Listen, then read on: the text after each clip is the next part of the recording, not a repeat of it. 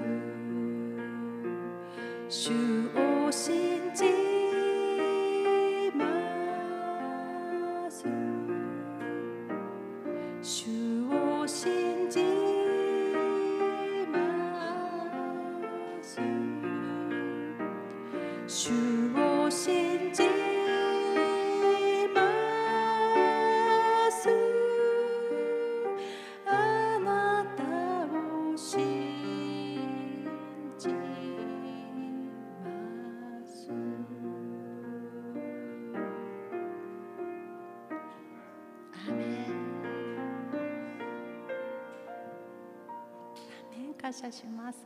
えー本日の聖書の箇所は、えー出エジプト記8章、えーお開きください。出エジプト記8章20節から28節まで。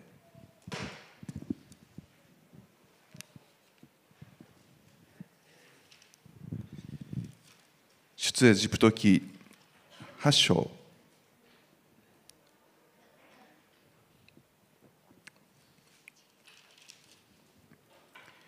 20節から28節までをお読みします。主はモーセに言われた。明日の朝早くファラオの間に出よ見よ彼は水辺に出てくる。彼にこう言え。主はこう言われる。私の民を去らせ彼らが私に仕えるようにせよ。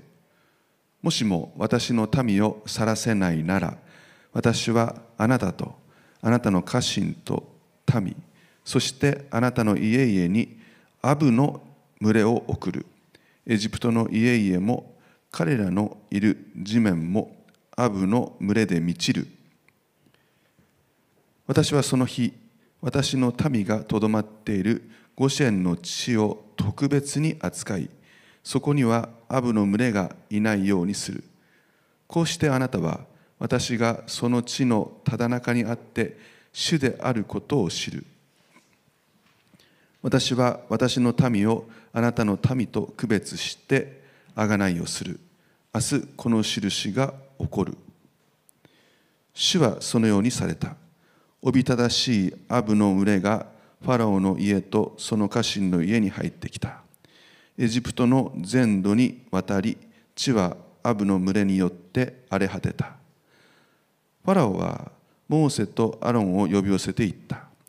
さあこの国の中でお前たちの神に生贄を捧げよう。モーセは答えた。それはふさわしいことではありません。なぜなら私たちは私たちの神主にエジプト人の意味嫌うものを生贄として捧げるからです。もし私たちがエジプト人の意味嫌うものを彼らの目の前で生贄として捧げるなら彼らは私たちを石で撃ち殺しはしないでしょうか。私たちは主が私たちに言われた通り荒野へ3日の道のりを行って私たちの神主に生贄を捧げなければなりません。ファラは言った。ではお前たちを去らせよう。お前たちは荒野でお前たちの神主に生贄を捧げるがよい。ただ決して遠くへ行ってはならない。私のために祈ってくれ。アメン、えー今日のメッセージのタイトルはですねあなたのための特別な祝福というタイトルです。あなたのための特別な祝福です。特別なあなたのためのとは言ってません。あなたのために特別な祝福を神様はご用意されたということです。皆さん最近あのカーボンニュートラルっていう言葉をよく聞くんですけど聞いたことあります？カーボンニュートラル。はい。そうですよね。これあのえーっと要するに、えー二酸化炭素ですよね。はい。排出量をなんとかえニュートラルっていうのはあの元に戻すまりゼロにしようっていうことですよね。はい。えーまあ、それが非常に難しいんですね。我々の今の生活だと、えーいろんなものから二酸化炭素が排出されてしまうんでそれで今はあのカーボンハーフっていう言葉もよく使ってます。2030年までになんとか今の二酸化炭素の排出量を半分に減らそうって。だから一生懸命いろんなものをを改善しようとしてます。例えば電気自動車はそうですよね、えーまあ、一切出ないってわけではないんですけども、まあ、水素うちでもあの水素自動車乗ってる方いらっしゃいますけどもこれはまあ一切出ないんですけど二酸化炭素出ないように電気自動車流行ってます。あの残念ながらね電気自動車においては日本車はかなり遅れを取っていると言われてます。中国車も、えー、あるいはヨーロッパの車も電気自動車力入れてますよね、えー、EV って言いますけどもかなり生産台数が増えていてそれとも一番ね痛いのは値段が違うんですよね。日本車よりもかなり安いんです、はい、なので日本の車はいよいよ危ない。これから電気自動車になると日本の車は本当に売れなくなるんじゃないか。って言われてます。ところが皆さんねあの私自身は実はあのこの牧師になる前に車の仕事をしてたんですね。車のことはあの少しだけ詳しいんです。皆さん車を買う時ですね皆さんが多分気をつけるのは車の色とか、えー、車の形とかあるいは、えー、っと燃費ですよね。リッター何キロ走るのかとかですね、えー、そのようなことをあとは買う時の値段はいくらなのか。そういうことにおいて中国の車とかあるいは韓国の車とか東南アジアの車とかがだんだん日本に近づいてきてるんですね。これはあの英語でセールバリューっていうんです。売買価値ですセールバリュー。ところがですね皆さん車にはですねもう一つの価値があるんです。これあのリセールバリューって言います。リセールバリュー。まあ簡単に言っちゃうと中古で販売する場合ですよね。車は5年経った時にその車の良し悪しが分かると言われてます。そして10年経った時に果たしてその車がまだ市場にあるのかどうか。こういうことはあのどれぐらいその部品が持つのかとかですね耐久性はどうなのか何年か経った時にその品質は確かなのかずっと持続しているのか。こういうのはあのリセールバリューっていうんですけどもこの間中国でですねリセールバリューのランキングを取ったでした取ったそうです。なんと1位から5位の中の4つが日本車なんですよ。日本なんです。一つはレクサス。中国ホンダ中国トヨタ中国日産そしてポルシェ。これ10位までになるともっと日本日本のメーカーが入ってくるんです。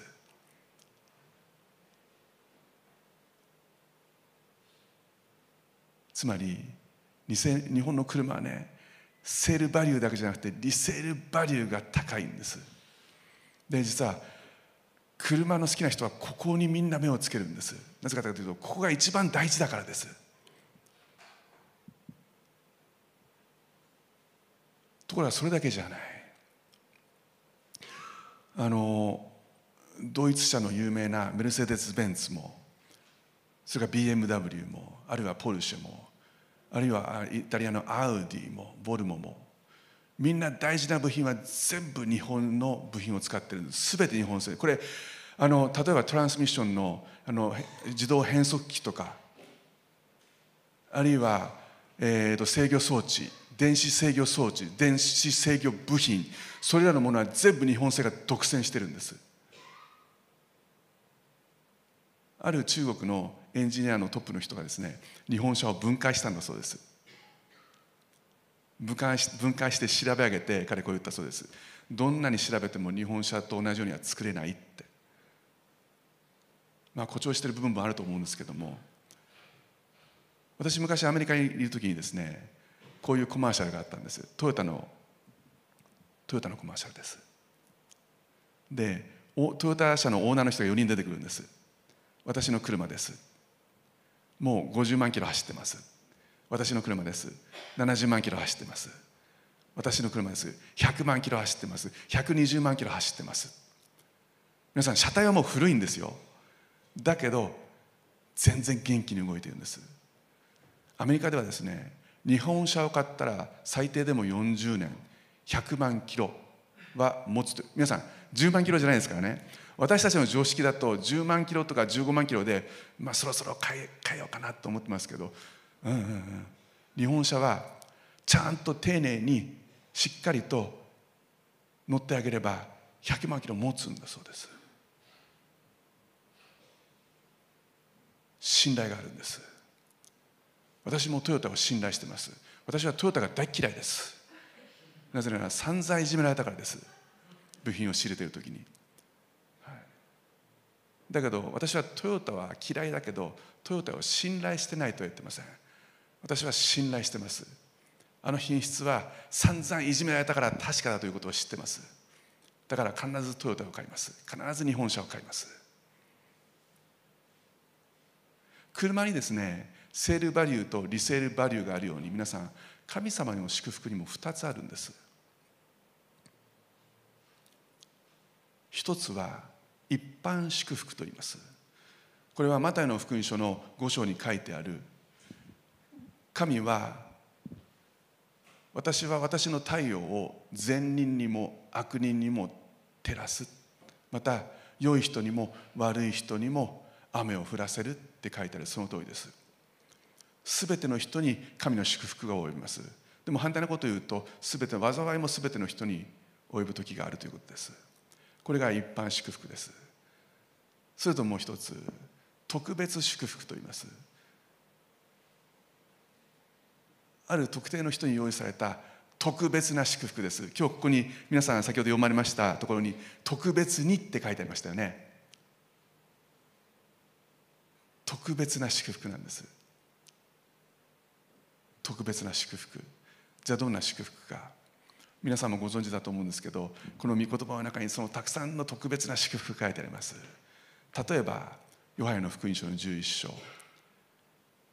イエス様が言われた「私はよみがえりです。命です。私を信じる者は死んでも生きれるのです。また生きて私を信じる者は決して永遠に死を見ることは死ぬことはありません。マルタに「あなたはそのことを信じますか?」聞きました。マルタは言ってます。はい私はあなたが神の御子生ける神の御子キリストであることを信じておりますって。彼女が救われた瞬間でした。あるいは同じヨハネの3章16節。神は実にその一人をお与えになったほどに世を愛された。それは御子を信じる者が一人として滅びることなく永遠の命を持つためである。イエス・キリストを信じた者だけに与えられた永遠の命という特権です。特別な祝福です。あるいはマタイの福音書の11章すべて疲れた人重荷を持っている人は私のところに行きなさい。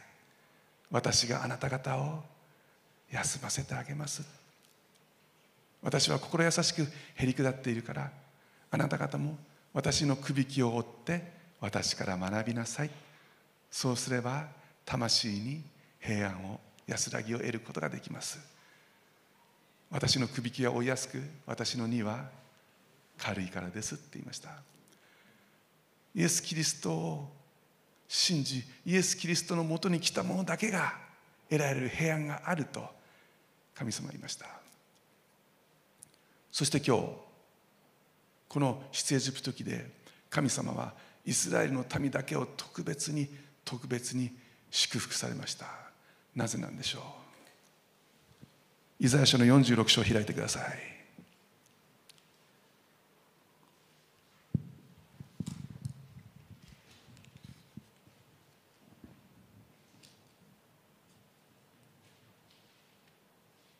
イザヤ書46章。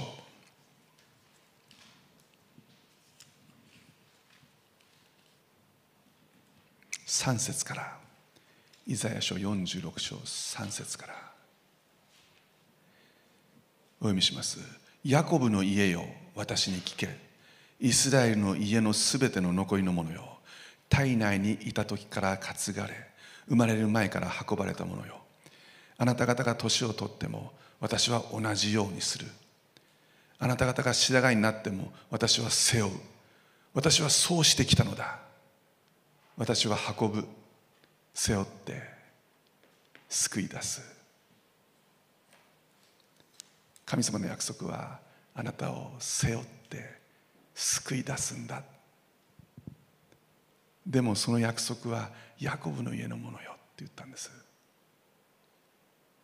つまり神様がアブラハムイサクヤコブと契約した。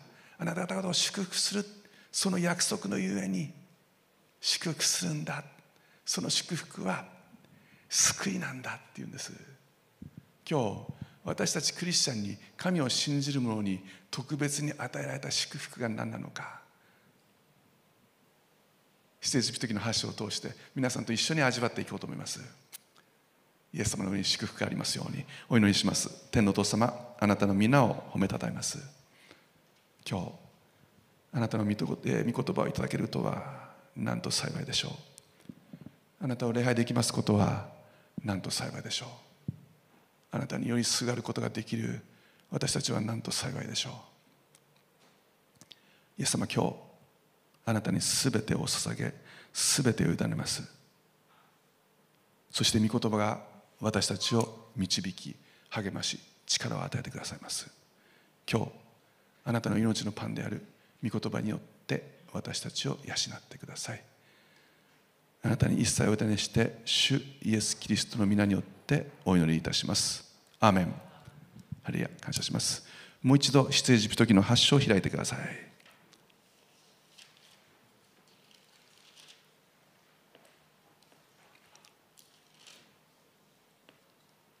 8章20節。主はモーセに言われた。明日の朝早くファラオの前に出よ見よ。彼は水辺に出てくる。彼にこう言え。主はこう言われる。私の民を去らせ彼らが私に仕えるようにせよ。もしも私の民を去らせないなら私はあなた方とあなた方の家臣と民。そしてあなたの家々にアブの群れを送る。エジプトの家々も彼らのいる地面もアブの群れで満ちると書いてあります。皆さんあんまり最近アブって見ないんですけどアブアブ分かりますよね。あれは刺されると痛いんですよね。種類によっては血を吸うんですけども。ここで出てくるアブ、えーと、ヘブル語では害虫って書いてあります。ですからもしかするとアブだけではないのかもしれません。なぜならば、えー、このアブはですねこの聖書のアブは人にもそして家畜にも危害を与えたからです。だからアブ以外の害虫も含めてエジプトに災いが起きたと考えていいと思います。さて実はこのアブの災いは4つ目の災いなんですね。実はその前にもうすでに3つ災いがあったんです。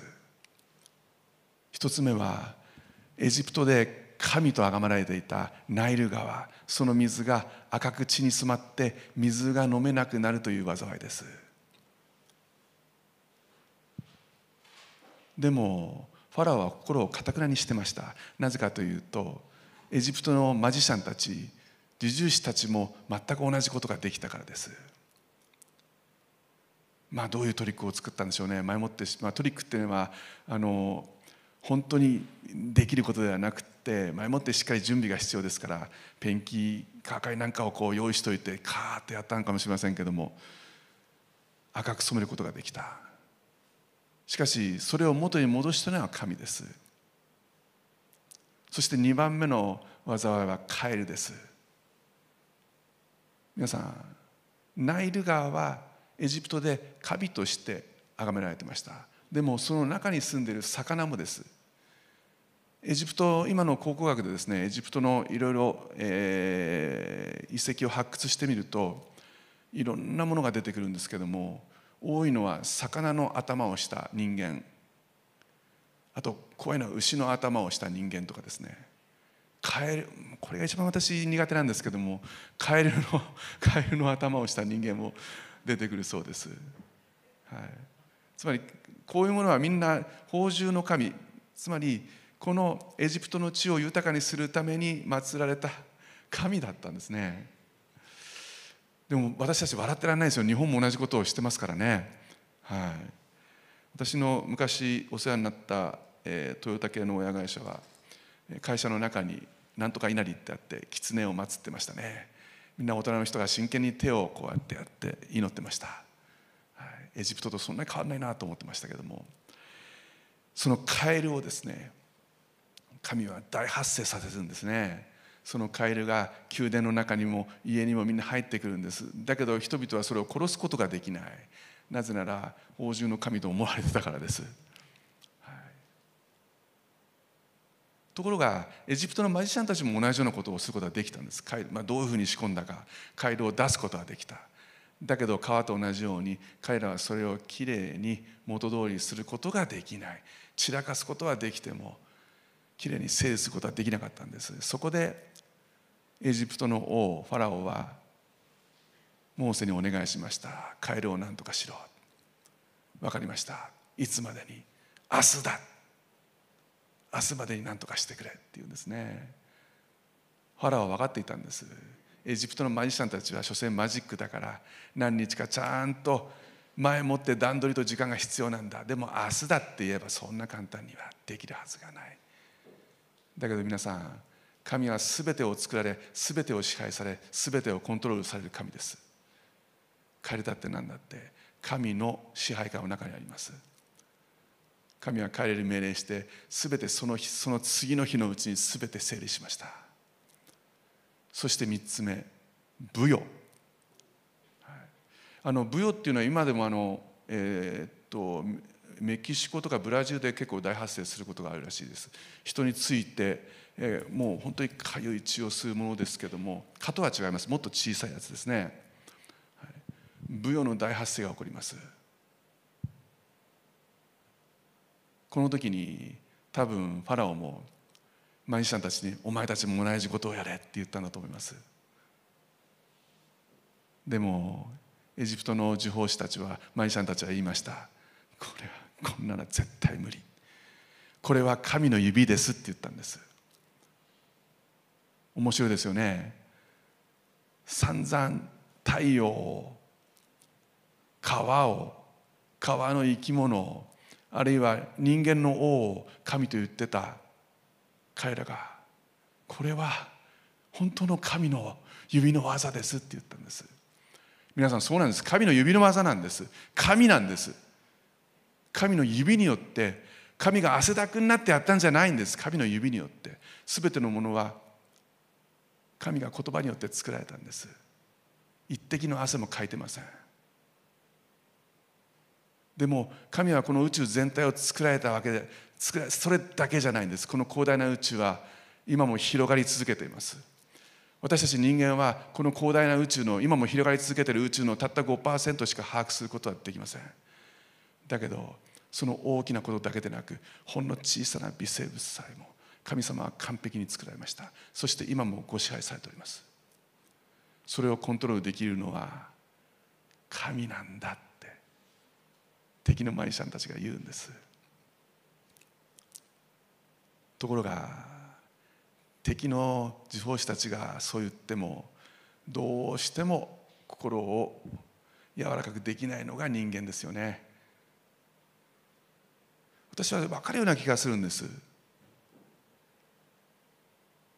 ァラオだけじゃないと思います。もし私たちが同じようにファラオになって人々から「あなたすごいあなたは神です」そして自分の思い通りになったら同じように何があってもずっと堅くなになるんじゃないかなって。だからへりくだって生きるっていうことが本当に難しいことなんだなということを思い知らされます。さて今日そんな中4つ目の災いが起きます。3つ目の災いと同じ昆虫つまり虫です。小さな虫です。アブです。アブを大発生させると言ったんです。神はモーセにナイル川の水辺に朝早く行きなさいって言ったんです。そこにファラオがいるから出てくるからって言ったんです。ファラオはまだ懲りもせずナイル川に行ってそして祈ってるわけです。そこでモーセは言いました。私たちの民を去らせようと神は言います。もしそうでなければアブつまり害虫アブだけではなかったと思います。多くの虫を大発生させるぞって神は言ってます。ここまでは3つの災いと一緒です。でもこっからが皆さん違うんです。こっからが違う。22節。私はその日私の民がとどまっているゴシェンの地を特別に扱いそこにはアブの群れがいないようにする。こうしてあなたは私がその地のただ中にあって主であることを知る。私は私の民をあなたの旅と区別して贖いをする。明日この印が起こる。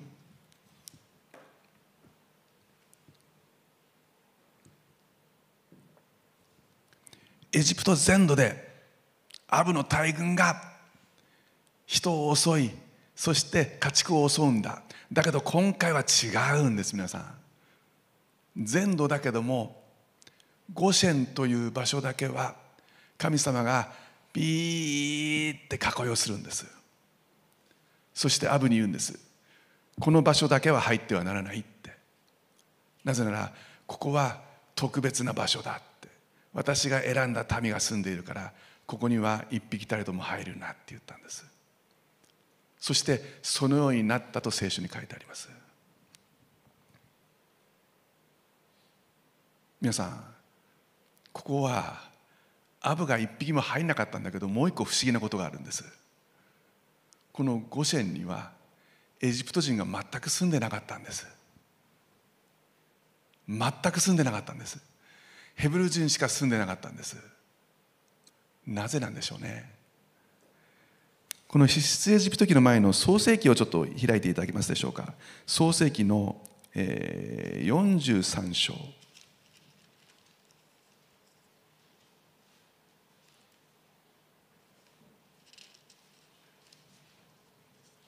ここにヨセフという男が出てきます。ヤコブの11番目の息子です。彼奴隷としてエジプトに売られたのに神の素晴らしい恵みと奇跡によってエジプトで総理大臣になっていたんです。そのエジプトで総理大臣になって他の10人の10人の兄弟たちとエジプトで再会するシーンなんですけどもここにこんな記事があります。31節。創世記の43章31節お開きになりましたでしょうか？お読みします。31節から。やがて彼はこれヨセフですね。やがてヨセフは顔を洗って出てきた。そして自分を制して食事を出せ。と命じた。つまり家来エジプト人の家来に命令するんです。それでヨセフはヨセフ用に彼らには彼ら用にヨセフと共に食事をするエジプト人にはその人たち用にそれぞれ別々に食事が出された。エジプト人はヘブル人とは共に食事ができなからできなかったからである。この後それはエジプト人が意味嫌うことであった。書いてあります。皆さんイスラエルの人たちはですね自分は選ばれた先民だと言って他のイスラエル人以外の人たちを違法人と呼びました。ところがエジプト人にとってはヘブル人は違法人なんです。だからエジプト人はこの世の象徴ですけど彼らにとったら彼らが正しい人たちなんです。だからヘブル人と食事をすることを避けていた意味嫌っていた。じゃあなんでヘブル人を意味嫌ったのかっていうことがこの後、えー、創世記の46章に書いてあります。46章をそのまま開いてください。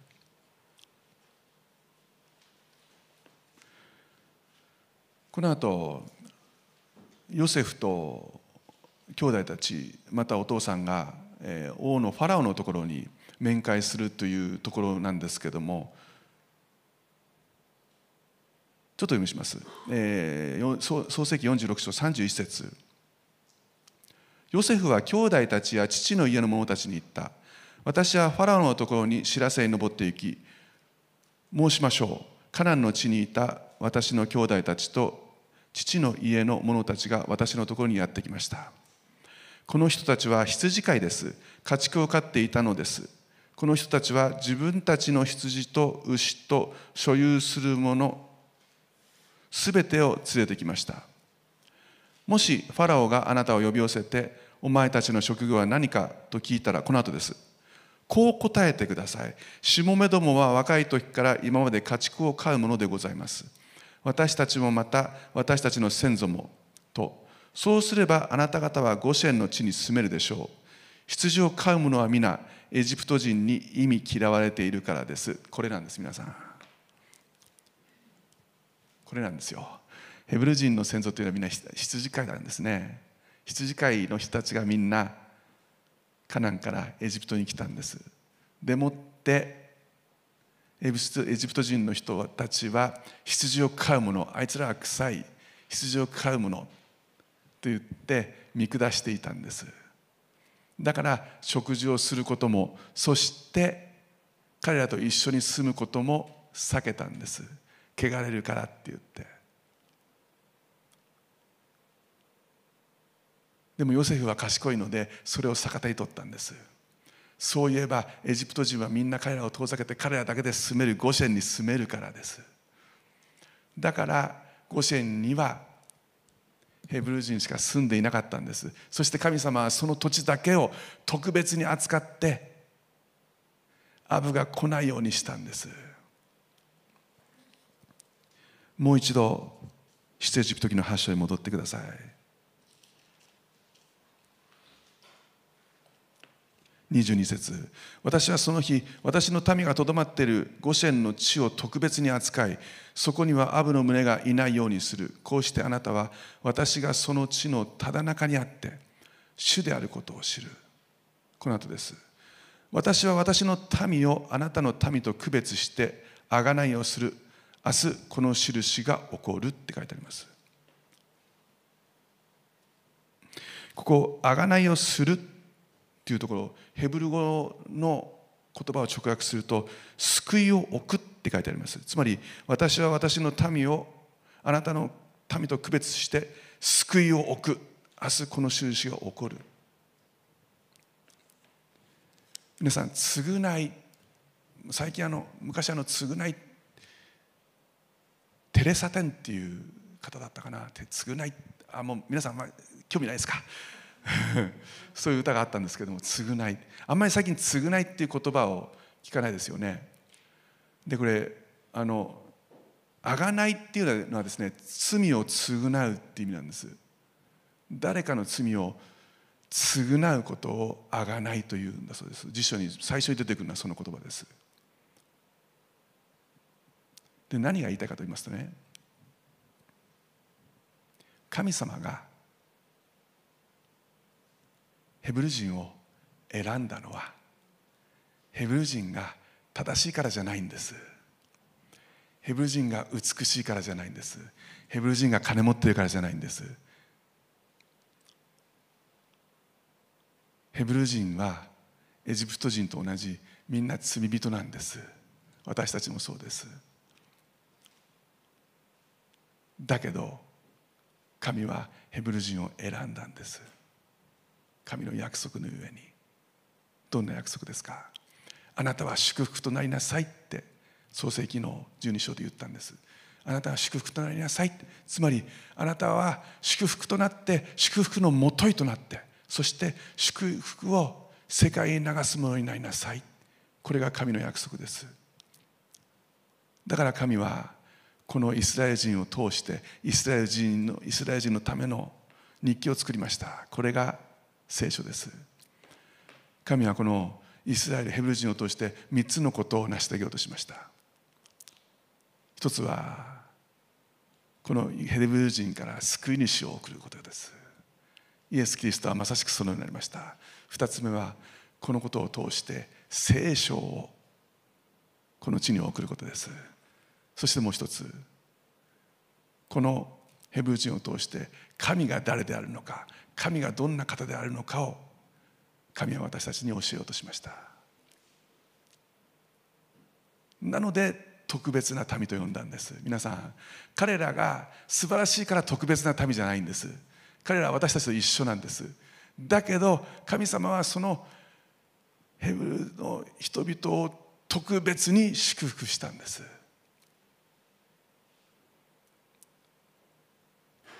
その特別な祝福とは何かというと贖いなんです皆さん。罪大きいものが罪なしとされたんです。だから災いを遠ざけたんです。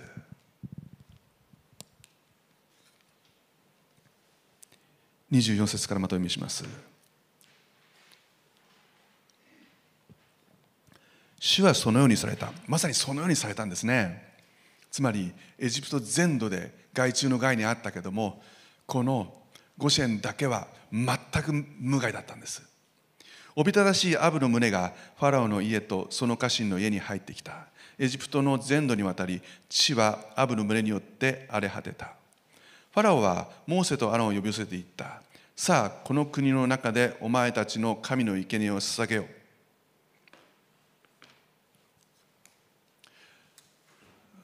あの皆さんね悪も賢いんですよね。悪も賢いです。ファラオはこう言ったんです。お前たちの土地だけは害がなかったじゃないかって。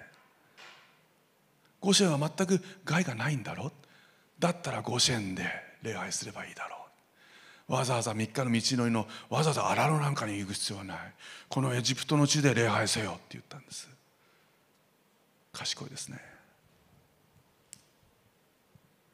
しかしモーセはその妥協案に譲ることはありませんでした。モーセは答えたそれはふさわしいことではありません。なぜなら私たちは私たちの神主にエジプト人の意味嫌うものを生贄として捧げるからです。もし私たちがエジプト人の意味嫌うべき意味嫌うものを彼らの目の前で生贄として捧げるなら彼らは私たちを石で撃ち殺しはしないでしょうか。先ほど言われた通りエジプトではヘブル人たちは意味嫌われていたんです。つまり嫌われていたんです。実は家畜もですね牛も羊も頭は清いんですけどその舌はみんな汚れているとされてました。ここが問題なんです。ここが問題なんです。なぜならば私たちがつまりあのアブラハムたちがですね生贄を捧げるっていうのはもう全身細切れにしてそして祭壇で真っ黒真っ黒に焼くからです。これはエジプト人たちが本当に意味嫌うことでした。だからそんなことをしたらエジプト人たちは自分たちを石打ちにするでしょうって。御所に入ってきて石打ちにするでしょう。まさしくその通りです。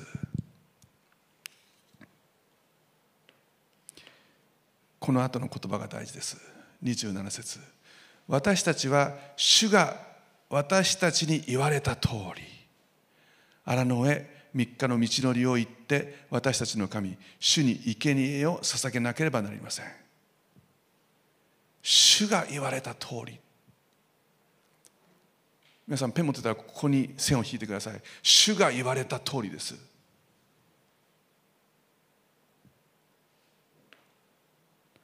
ファラは言った。ではお前たちを去らせよう。お前たちは荒野でお前たちの神主に生贄を捧げればよい。ただ決して遠くへ行ってはならない。私のために祈ってくれ。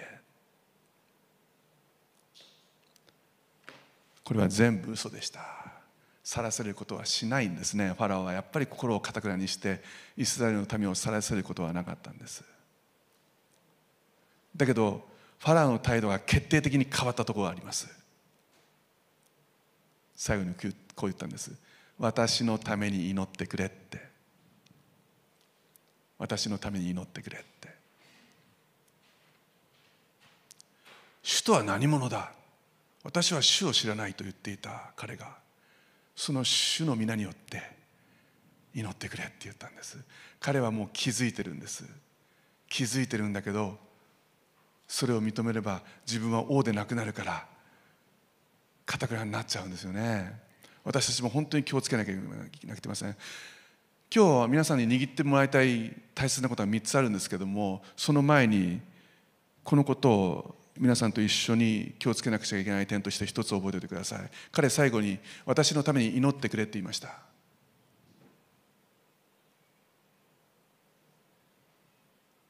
私たちもよく聞きます。私もよく聞きます。祈ってくださいって。私もよく言います。祈りますって。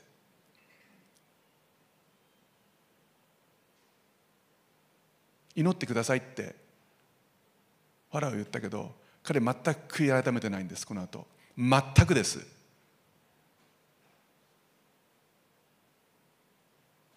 皆さんくれぐれも気をつけてください。もし皆さんが祈ってくださいって言ったならその言葉の重みを神様はよく分かっています。祈ってください。私こんなんです。祈ってください。祈ってもらってありがとうございました。でも私やっぱりダメでした。私無理です。私この神無理です。私自分の癖こういうの直せません。無理です。祈る方もです。祈ります。祈ってきますね。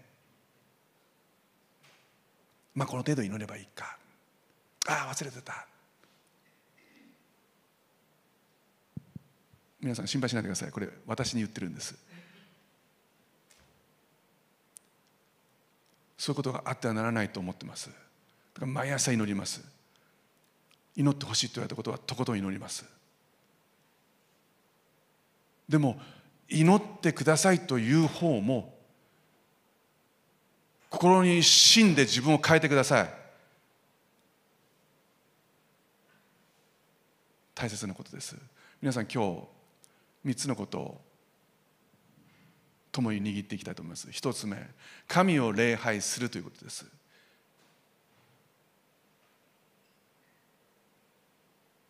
それも言われた通り神を礼拝するということです。私たちは出エジプト記を読む時にですね、まあ、出エジプト記っていう題なんでこれは神が私たちを民を救ってくださる。つまりイエス・キリストのひな形で救いの物語だと思っていると思います。でも皆さんこの出エジプト記に中心にあるのはそこじゃないです。神への礼拝なんです。神の神がこだわったのは人の救いかもしれないけど私たちはこだわらなくちゃいけないのは神への礼拝なんです。モーセはずっとそこにこだわったんです。私たちは神を礼拝するんですって終始一回言ってるんです。神を礼拝するんです。神を礼拝するんです。神を礼拝するんです。だからこの時も言っていいぞ。とは言わなかったですよね。エジプト王はここで礼拝しろって言ったんです。でもそれは違うって言ったんです。ここじゃないって。神が3日間の荒野の道のりで荒野でそこに祭壇を設けてってそう言ったそこにこだわったんです。最後の9つ目の災いがあるんですけどもうファラオはもうそれで完全に参るんですね。もう行っていいって言ったんです。もう行っていいって言ったんです。人は全部行っていいぞ。だけど家畜だけは置いていけって言ったんです。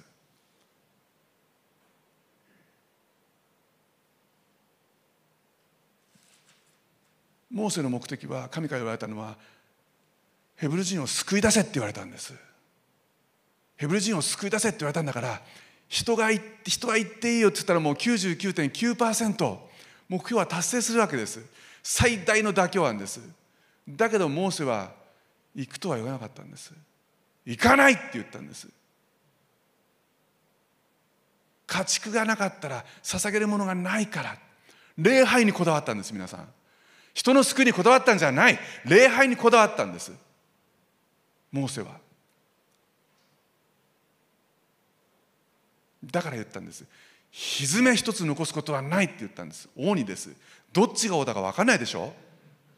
すごいと思いません、ね、これ。それぐらい礼拝にこだわったんです。この出エジプト記は神への礼拝の物語なんです。皆さん私たちもそこにこだわらなくてはいけません。なんか祝福がない。なんか調子が悪い。なんか神様に守られているような気がしない。なんか変なことばっかり起こる。あなたは今日そのことを心配しますか？そのことの前にあなたは心配することがあるんです。何ですか？神の言われた通りに礼拝してますかということです。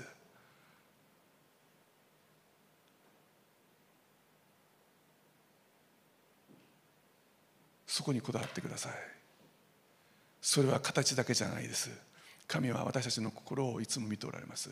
私たちが心の底からこの方を礼拝したい。この方を全身全霊で礼拝したいと思うならばそれは形に現れるはずです。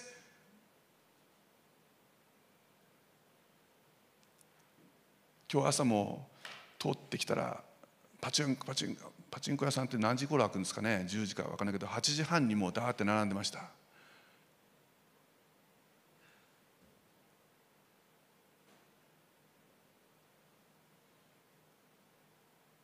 神を愛する死の礼拝者たちが神を礼拝したくて11時から始まる礼拝式のその門に8時半から並んでるってことは皆さん起きないと思います？アメリカで本当に起きたんですよケンタッキーで。本当に起きたんです。フロリダでも起きてます。リバイバルってそういうことなんです。神をどうしても礼拝したくて。我々が目指すのは真の礼拝者じゃないですか。神を礼拝するんです。神を礼拝する。これを私たちの第一義にするんです。必ず祝福されます。二つ目。妥協は敗北です、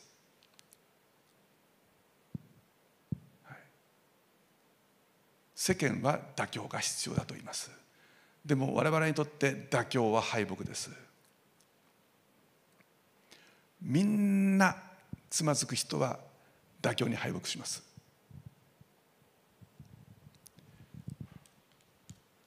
ヨハネの黙示録3章開いてください。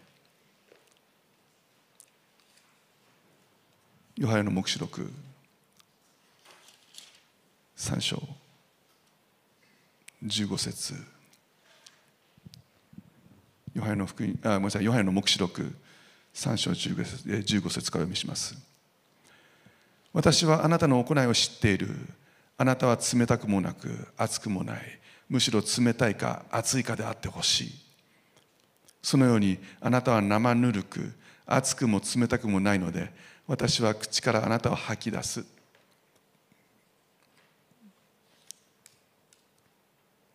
私はこれ初めて読んだ時にえいいんだ冷たくてもと思いました。熱くなくちゃいけないんじゃないんだ。冷たいぐらいだったら多少でもあったかい方がいいんじゃないのって思いました。でも神は違うんです。私たちは今日イエス様が船長であるこの船に乗っています。町田純福音教会という船です。神が望まれているのはこの船に完全に乗り込んで神と一緒に航海することです。航海っていうのはあの要するに船共にすることです。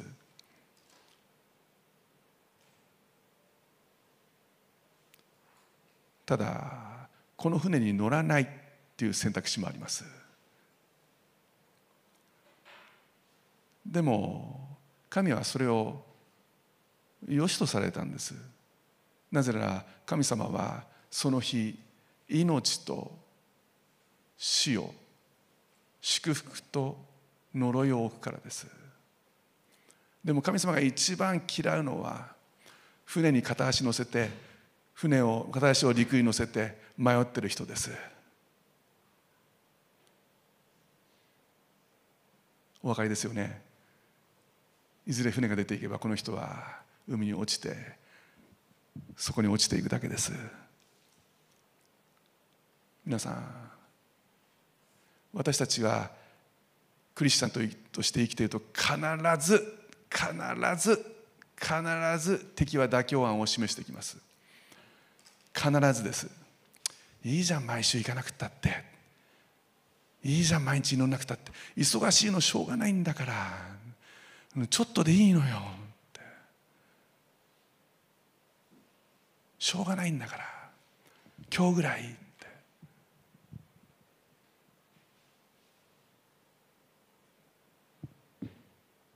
でも覚えておいてください。妥協は敗北です。やるんだったら徹底的に神に喜ばれる形でやるということです。それぞれが聞いてください。今日あなたに喜ばれる形とはどんな形ですか？YouTube のご覧の皆さんも自分に問いてください。もし街道に来れる力があるんだったらぜひ私たちと一緒に街道で礼拝してください。なぜなら街道でしか味わえない恵みがあるからです。もし YouTube をご覧になるという形があなたのできる精一杯のことであるなら神様は必ずそれを祝福します。だけど決して妥協しないでください。3つ目特別な祝福を神が用意するということです。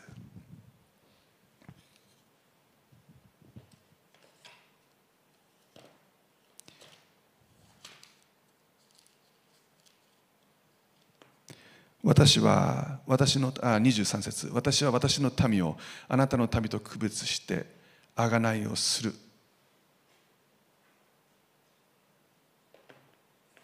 贖いをする。つまり私たちの罪を償うということです。私たちの罪を許すということです。この日本にもそうですけれども多くの神がこのように存在します。もっと正しい言い方をすると多くの神の存在をキリストはお許しになりました。多くの神がいろんな歌い文句を言うんですね。これを信じると受験合格します。商売繁盛です。出世です。安産です。家内家内安全です。カップルができます。夫婦が円満です。経済的に困ることはありません。病気が治ります。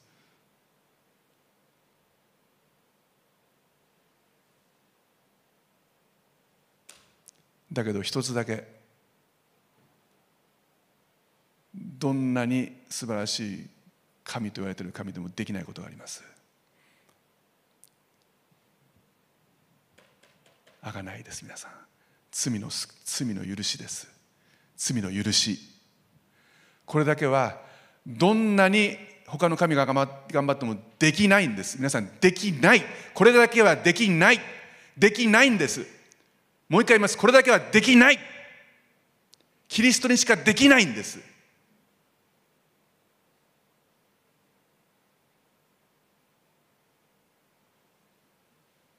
キリストにしかできない。なぜなら人にはできないからです。なぜなら神にはできないからです。わかりますか？皆さん。神であられる方が人となってくれなかったらできないことなんです。唯一彼しかできなかったことなんです。それが特別な祝福です。呼ぶ記というのがあります。呼ぶ記を開いてください。呼ぶ記の9章。呼ぶという男が聖書に出てきます。ヨブは幸せな人生を送ってました。子供10人いました。そして祝福されて彼裕福でした。ところが彼の知らないところで天で神とサタンが話し合ってヨブに災いが起こることを神はお許しになりました。神はヨブを攻撃することを許したんですね。ヨブはいっぺんに自分の財産と自分の子供を失いました。ところがその後ヨブは自分の体も攻撃されて全身種物出来物で追われてもう彼絶望だったんです。今日読む9章は彼のどん底です。ももとも 7, 7章からもうどん底が始まるんですね。7章のとこちょっとお読みします。呼ぶ記の7章。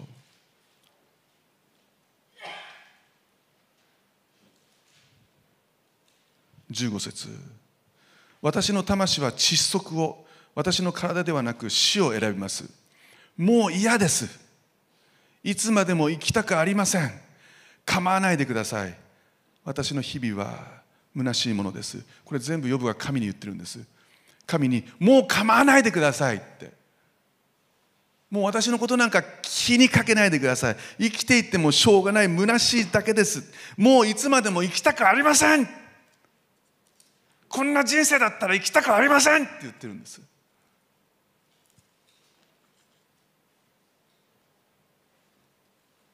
この後9節あ9章ごめんなさい9章。なぜ彼に救いがないのかなぜ彼に希望がないのかここに書いてあります。お読みします。9章32節。神は私のような人間ではありません。もうこれが全てなんです。皆さんよく聞いてください。神は私のように人間ではありません。その方に私が応じることができるでしょうか。さあ裁きの座に一緒に行きましょうと。私たち二人の上に手を置く仲裁者が私の間にはいません。神がその杖を私から取り去りその恐ろしさが私を怯えさせませんように。そうなれば私は恐れず神に語りかけます。しかし今はそうではありません。なぜ今はそうではないんですか？仲裁者がいないんです皆さん。仲裁者は人ではダメなんです。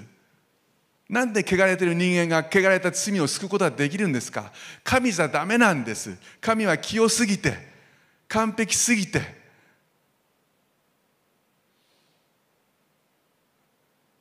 仲裁者が欲しいって言ったんです。一緒に裁判の席に一緒に行ってくれる仲裁者が欲しいって言ったんです。もう自分の罪を自分ではどうにもできないんです。どうにもできない。我々もそうです。どうにもできないんです。いくら金積んだってダメなんです。だからパウロはローマ書7章で私は本当に本当に惨めな人間ですって言ったんです。でもこのことこう言ったんです。誰がこの死の体から皆さん誰がって言ったんです。誰がこの死の体から私を救い出してくれるのでしょうかって。彼分かってるんです。自分ではどうにもできない。自分がどんなに正しいことをしてもどんなにお金を積んでもこれからどんなに善を施してもそれが消えることはない。もう自分はどうにもできない罪人なんだ。じゃあ誰がこの罪を預かってあがなって代わりにその支払いをしてくれるのか。誰ができるんでしょう。できないんです。人が神になることはできません。唯一一つの方があるとしたら神が人間がゴキブリになるように神が人となってくださるだけです。それしか道がなかった。その道を神がしてくださった。だからパウロはこの後私たちの主キリストイエスのイエスのゆえにただ神に感謝しますと続きます。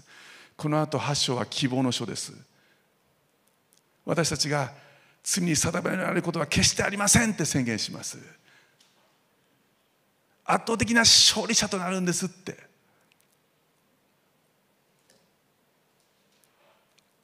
皆さん今日この贖いをもう一度握りませんか？もう一度しっかり握りませんか？そして日々神を礼拝しましょう。妥協はしない。神が望まれている通り喜んで神を礼拝しましょう。今日もキリストの食卓へとおいでくださいまして本当にありがとうございます。YouTube をご覧の皆さんまだ初めて、えー、あるいは何回かご覧になっている皆さんまだ決断がつかない皆さん。神様はいつもあなたを神の食卓へと招いています。だけどそこにはもう一人あなたを食卓に招いている人がいます。私たちの敵であるサタンです。私たちの敵であるサタンは豪華なテーブルであなたを食卓に招いています。さあ来てくださいって。素敵な家で素敵な人たちが待ってます。そこに出される料理は素晴らしい。バイキングかもしれません。お肉料理もそして全てのフルーツもデザートもみんな素晴らしい。見た目だけでなく味も素晴らしい。満腹になるまで食べてください。食べてください。食べてください。幸せになってください。あなたの腹は満たされます。だけど心は虚しいままです。やがて肉体はブヨブヨ太っていって魂は腐っていく。でももう一つの食卓があります。キリストが招いておられる食卓です。ごめんなさい。その食卓には薄っぺらいパン。それもイースト菌で膨らましてないんでカスカスしたパンです。その一つのパンを分けるんですね。分けて一つのパンから配られていきます。パンを裂くんです。そして同じ小さいスープにみんな浸して食べるんです。そして同じブドウ汁からみんなで一つのとこから飲むんです。なぜですか？キリストと一つになるためです。たったのパンとたったの少しのスープとブドウ汁しかありません。だけど